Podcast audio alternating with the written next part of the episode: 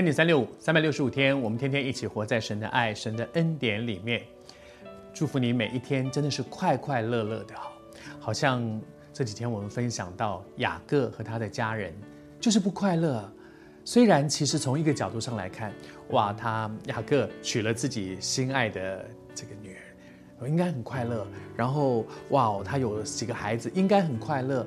可是，如果每个人都在想我所没有的，而不是我所拥有的，在那个比较带出嫉妒，就不快乐。拉结很不快乐，虽然她拥有丈夫的爱，但是她就觉得我很不平，为什么我姐姐生一个、两个、三个、四个，我就没有？所以她就跟丈夫闹，她跟丈夫说：“我要去死，要是你给我孩子，不然我就去死。”哈。这真不是一个好方法，因为她的丈夫跟她讲说：“他说叫你不生育的是神呢，关我什么事啊？又不是我不不能让你生，我岂能够代替神做主呢？”真的，雅各说的这句话很有智慧。我们拉杰想要有孩子，这没有什么错。一个做母亲的人，一个做妻子的人，想要做母亲，想要有自己的孩子，很很好。可是。他跟错人去闹了，不是我丈夫的问题。如果我我一直拉着我的丈夫说：“你给我孩子，给我孩子。”但是却不能够看到，真的赏赐人孩子的是神。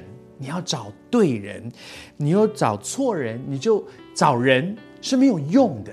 连在这件事上，生孩子这件事上，连她的丈夫雅各都承认：“我没有办法呀，我我没有办法让你。”一定要生小孩，一定可以生得出孩子来。我没有办法，这件事情只有交给上帝。我们两个感情很好，我们并没有感情不好，我们并没有分房，我并没有拒绝和你有亲密的关系，都没有。可是这些都不等于你就会有孩子，所以要找对人，找谁呢？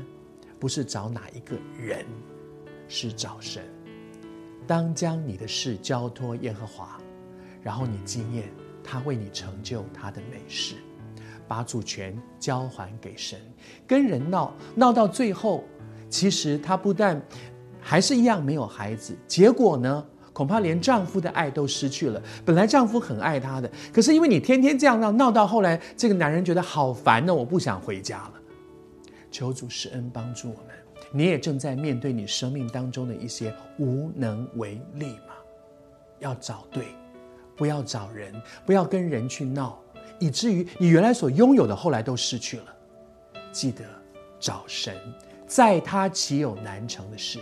把你的需要带到神的面前来，奉主的名祝福你，在上帝的恩典当中，他会告诉你，他的恩典够你用。